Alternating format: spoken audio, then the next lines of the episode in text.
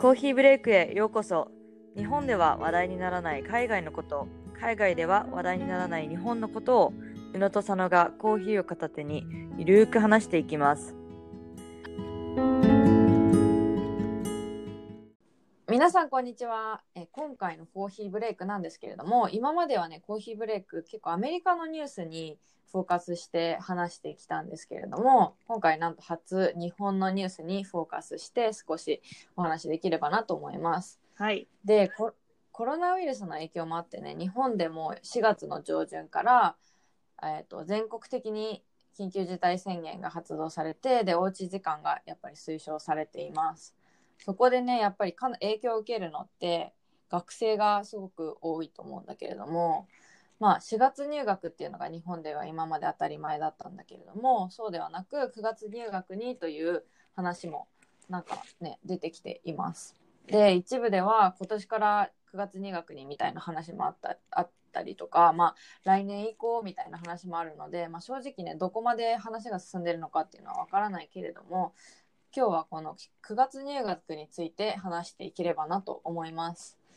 でアメリカにいる酒はこのニュースは聞いたことありますか？えっとまあちらっとこのなるかもみたいなニュースは見たんだけど、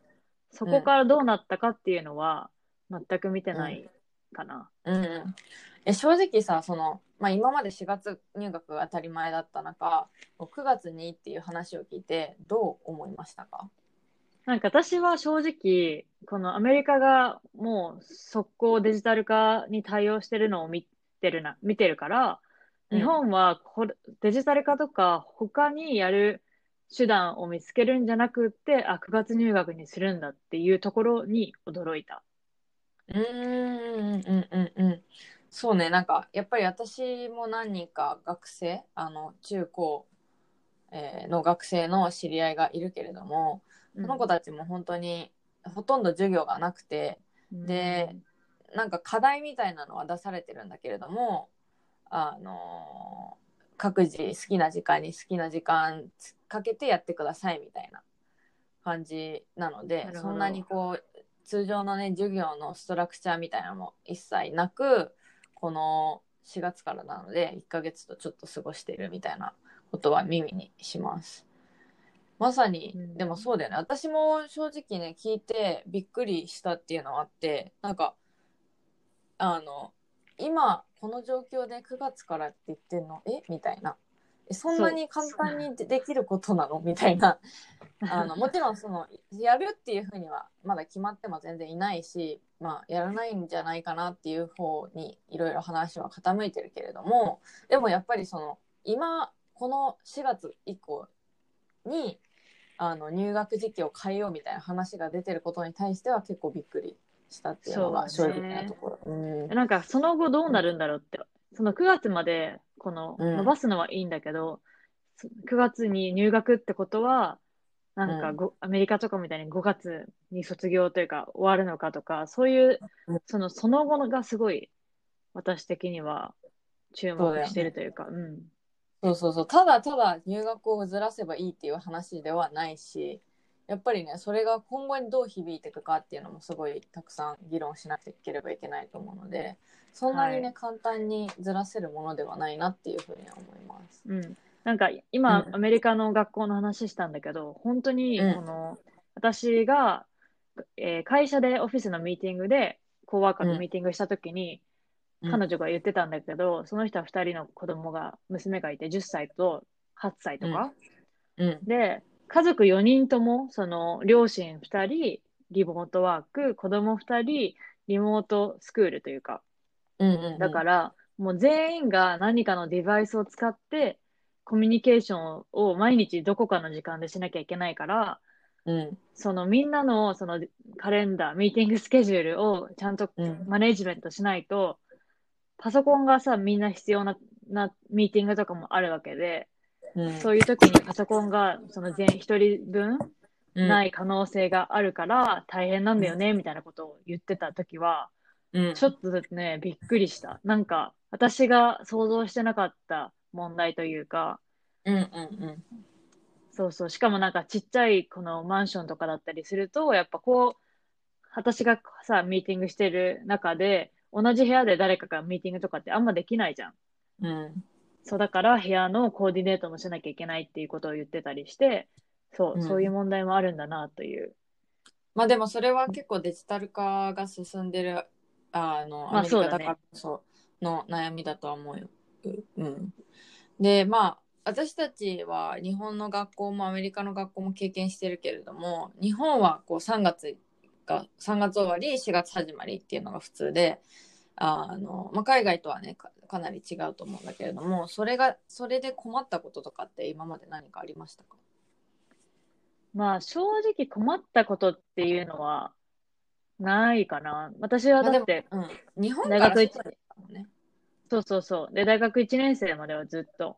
その、小学校っていうか、幼稚園からずっとその日本の4月始まり、3月終わりっていうので、うんこの、過ごしてたわけだから、別にそれが、それが普通だと思って、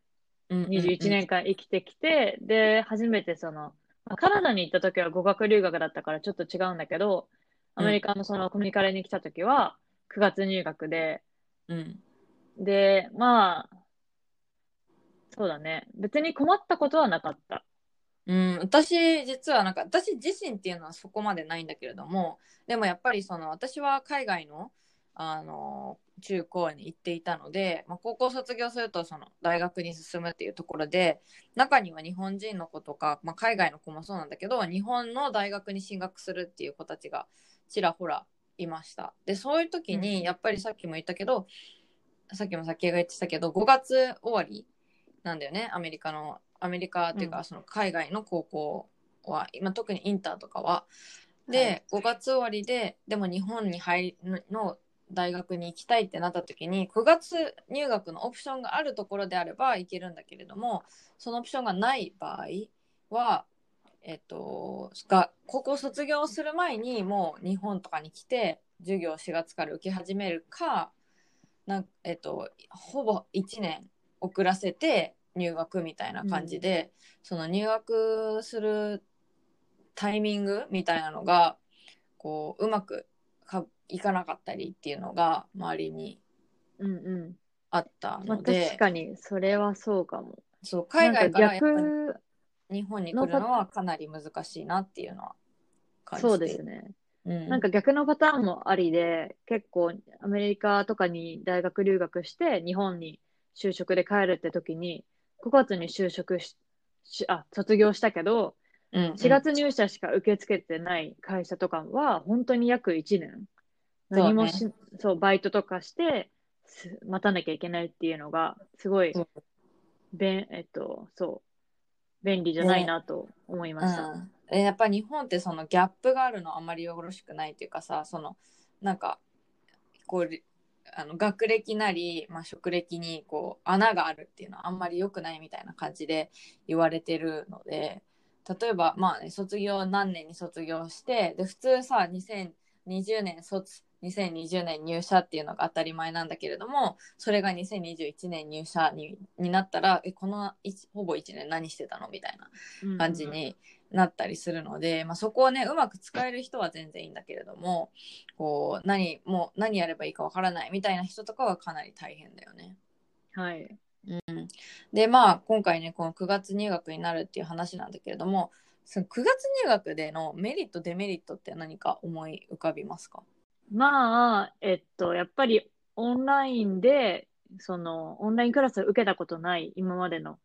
さ、うん。まあ、日本の教育だったらないだ、ないと思うんだけど、うん。その人たちが、このオンラインになった時に、もしうん。オンライン教育をした時に、ついていけないことだったり、そういう人たちを、何除くことができる？だから、その9月入学、9月入学というか、になるから、みんな同じスタートになるし、やっぱり学校で授業を一緒に受けられるっていうメリットはたくさんあると思う。うん、その他にも多分これグローバル化が進むっていうところあると思うんだけどもやっぱりその、うん。海外特にまあ日本人が留学する時に考える欧米とかはもうほぼほぼ9月入学が、まあ、8月入学もあるんだけど、まあ、8月9月入学が当たり前デフォルトなのでなんかそこに合わせることによってこうどんどん海外留学もしやすくなる。そのダブりとかいうか留年とかダブったりっていうのがなくなるかもしれないしあとはまあ海外からも日本に来やすくなるのかなっていうのは私はすごい思います。ね、はい、あとね受験の時期も変わるのかなって思っててもしその今4月入学でさ受験って1月とか2月3月結構寒い時期にやるけれどもえっ、と9月入学になったら多分678とか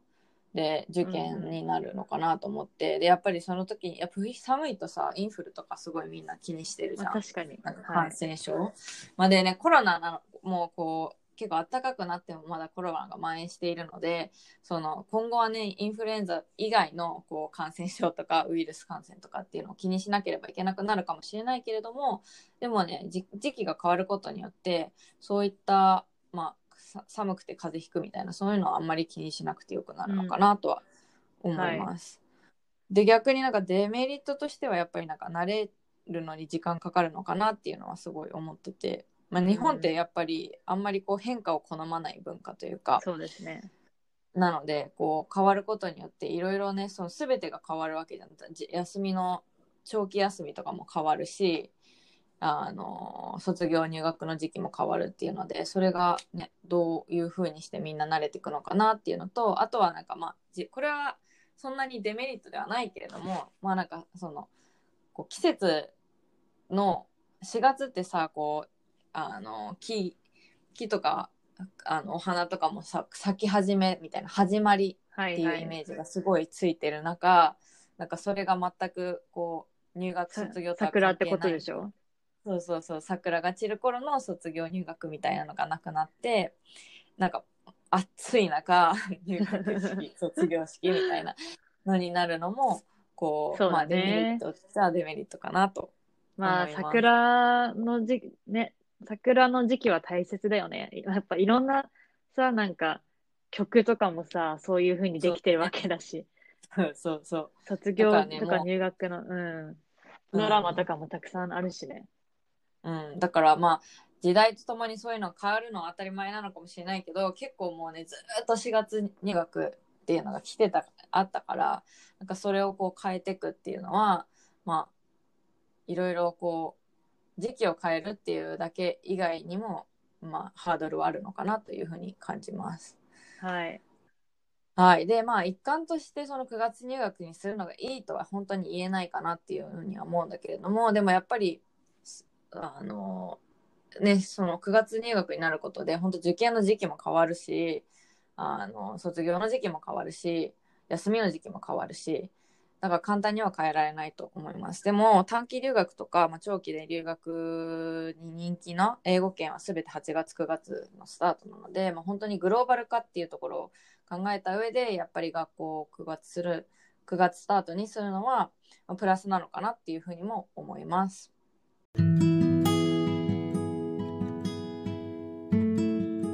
はい、えー質問がある人は私たちに連絡をお願いします。メールアドレスは contact.unosano.gmail.com です。私たちの SNS のフォローもお願いします。